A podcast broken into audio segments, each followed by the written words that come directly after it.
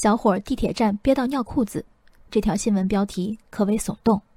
事发于深圳地铁一号线，有网友称自己内急，却遭遇站内厕所维修，一路过去，宝安中心站维修，前海湾站维修，大新站维修，最终他彻底崩溃，尿在裤子上。对此，深圳地铁回应：从二零一八年九月开始，他们对一二三五号线共八十二个车站卫生间进行全面翻新改造，期间会封闭厕所施工。至于何时恢复开放，暂无时间表。一名接受采访的深圳地铁工作人员表示：“乘客遇紧急情况可以向工作人员求助，我们会告诉他最近的厕所在哪里。”评论里有人问：“难道他不知道出站找厕所吗？”很快有人回答：“你难道知道会全线修厕所？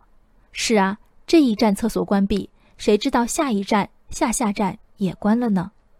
在今年一月，一篇题为《深圳地铁站厕所大变样，厕所革命进行中》的稿件中，当地首批升级改造的样板厕所被冠以“兼容无障碍与母婴功能、科技加创意、解决异味问题”等关键词，有技术含量，有创意，有关怀。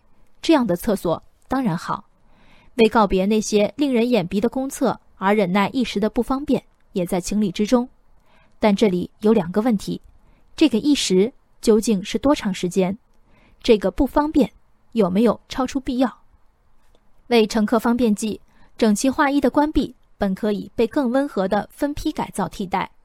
一次性施工和隔站施工，工程造价恐怕没有太大差别，区别在于工期。相比一个成年人遍寻厕所不得，最终当场失禁的羞辱，工期真的有那么重要吗？